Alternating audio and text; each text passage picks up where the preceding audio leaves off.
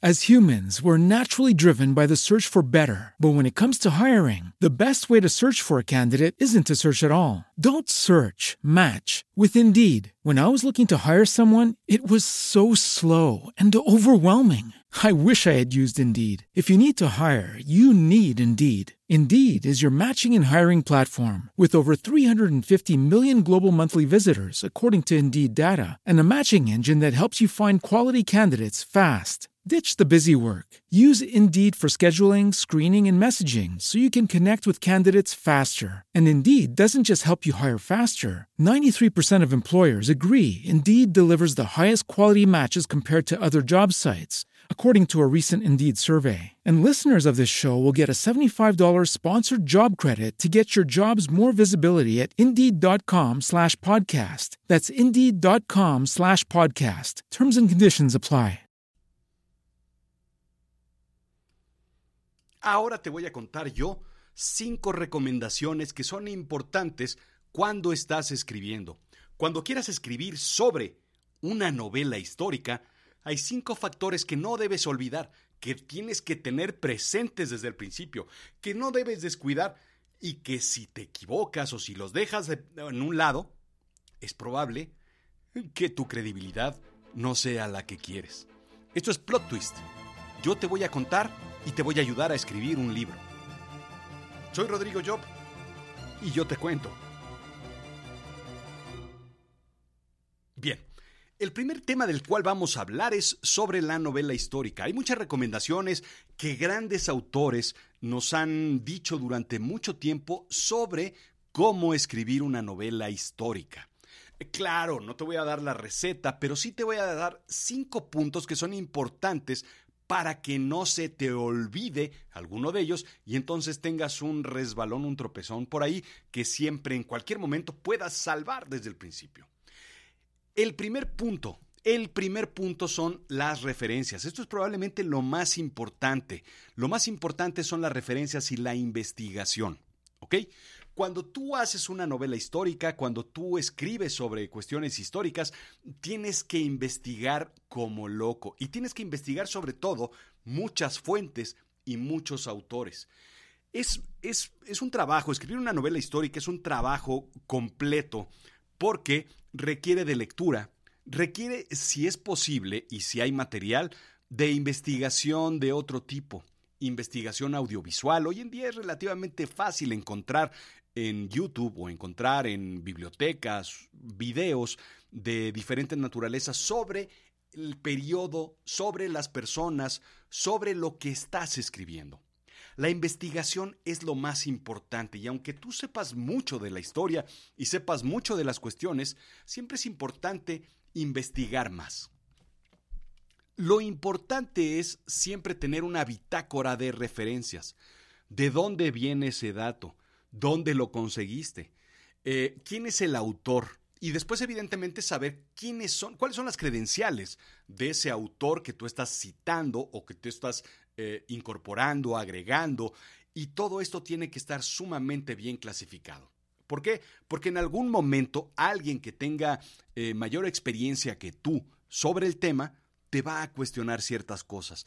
Y hay un momento en el que tú vas a poder decir, sí, efectivamente, esto es parte de la ficción de la novela histórica o esto es parte de la realidad, porque lo dice tal persona, tal autor en tal bibliografía.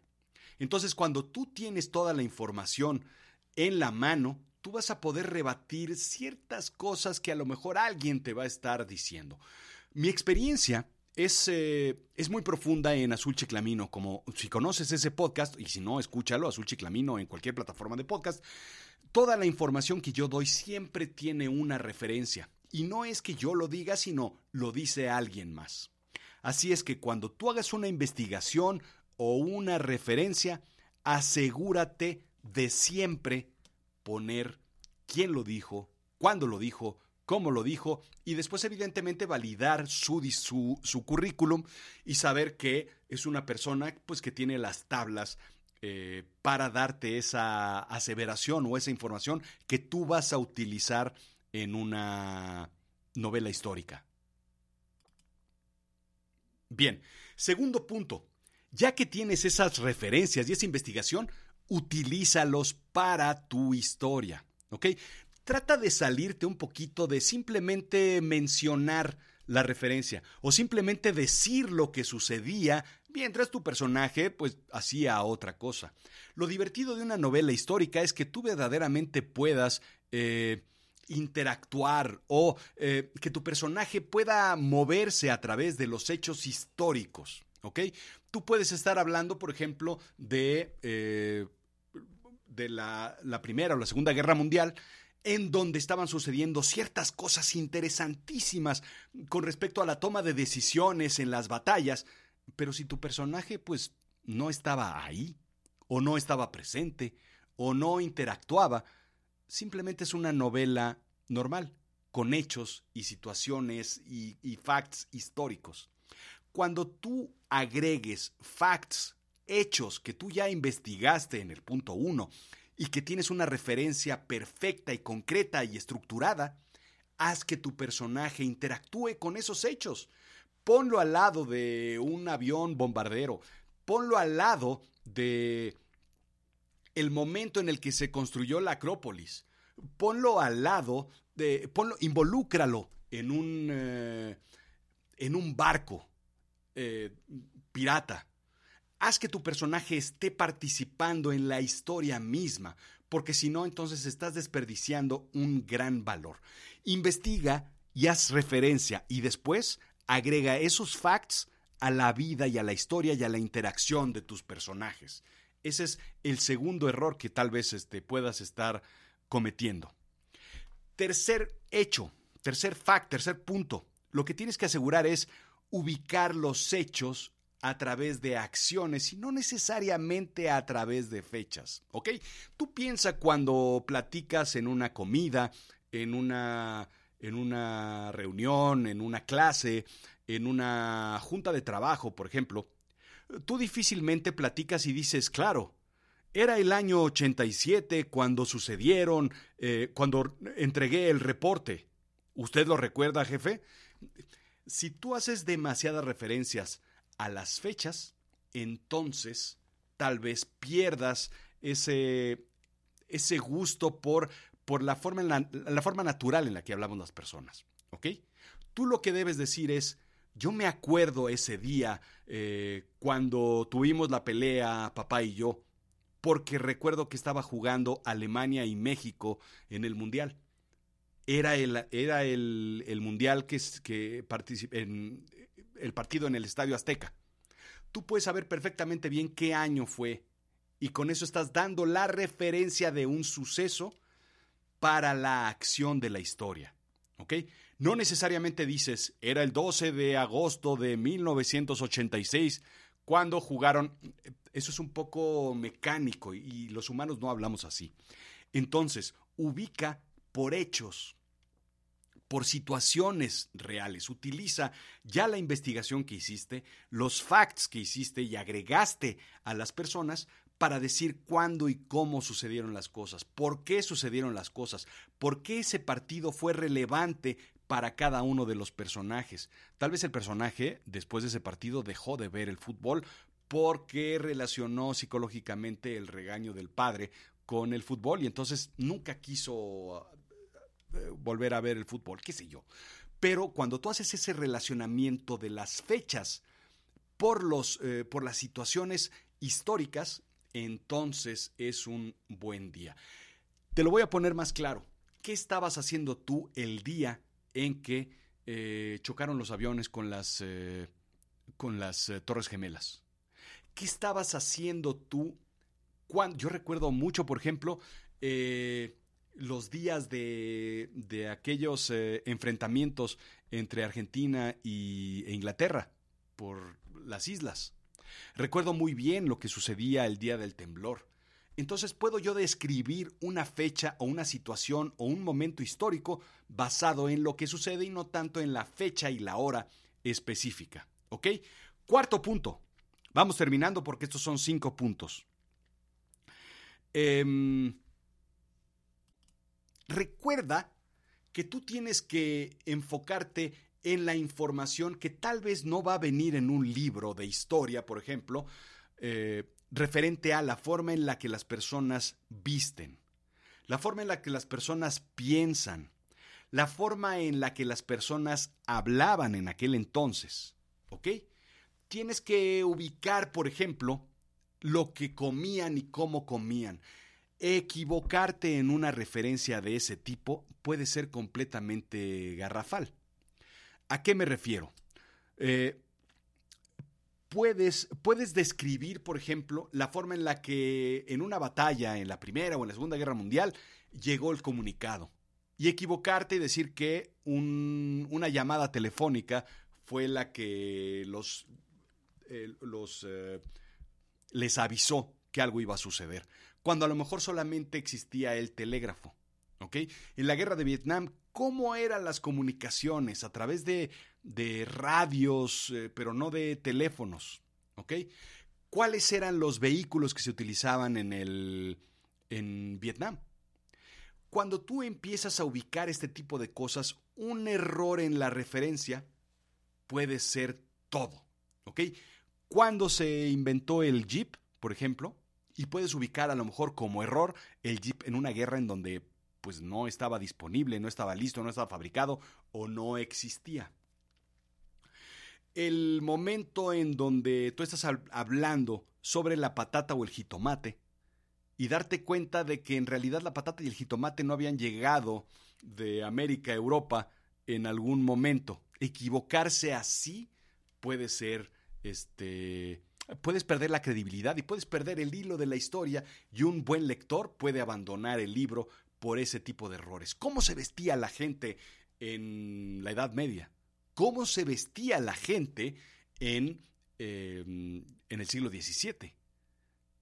Dos siglos eh, de diferencia puede ser completamente eh, toda la diferencia. Cómo eran los tocados eh, de las mujeres, cómo era la joyería, de dónde venía el oro y de dónde venían las joyas en alguna en esa época cómo eran los jardines de los palacios, qué estaba sucediendo en ese entonces en otras partes del mundo, saber cómo hablaban, cómo vestían, cómo pensaban y ubicar a los personajes dentro de todo ese contexto tiene que ser un proceso sumamente investigado. Y quinto punto, establecer todo lo que es la realidad y la fantasía. ¿ok? Una novela histórica, claro que tiene mucha realidad, pero también tiene mucha fantasía. Es probable que eh, uno de tus personajes principales sea un, un personaje sumamente importante dentro de la historia universal. Y sin embargo, no sabes qué estaba sucediendo, no sabes qué estaba pasando, no sabes qué estaba pensando, no sabes cómo se enamoró, no sabes por qué tomó una decisión, no sabes si de niño le pasó algo por lo cual Napoleón decidió eh, convertirse en un militar. No sabes exactamente muchas cosas y tienes que establecer cuál es la parte real y cuál es la fantasía.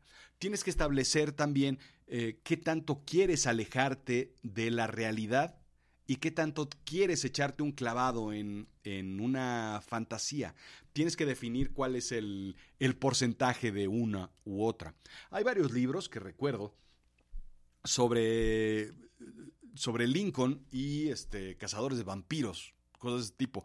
¿Qué tanto quieres que sea real o qué tanto quieres que sea fantasía? ¿El 90-10 o el 10-90?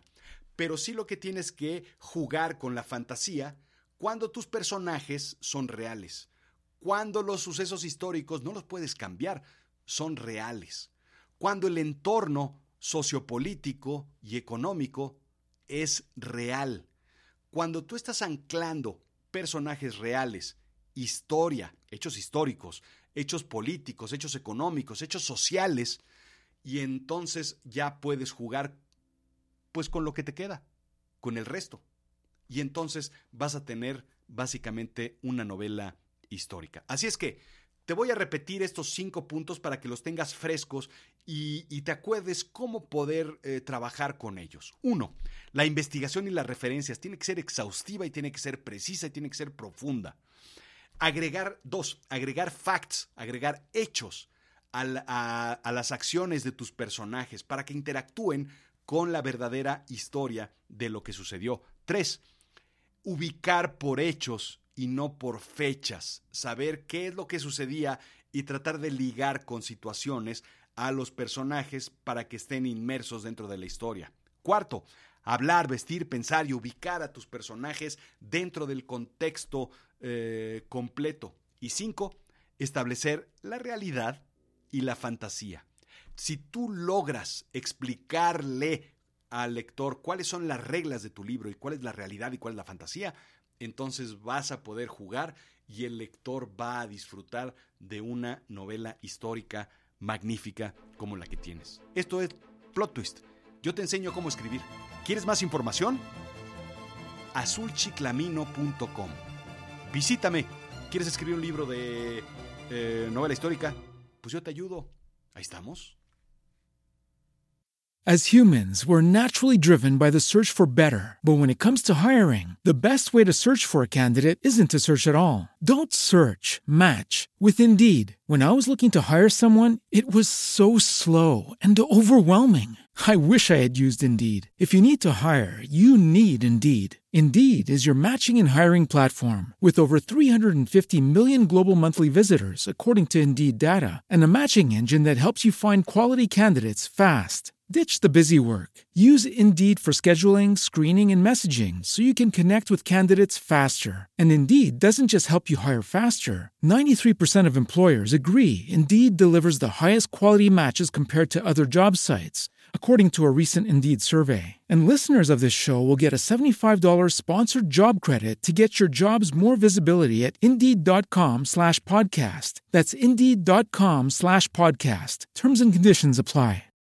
As humans, we're naturally driven by the search for better. But when it comes to hiring, the best way to search for a candidate isn't to search at all. Don't search, match with Indeed. When I was looking to hire someone, it was so slow and overwhelming.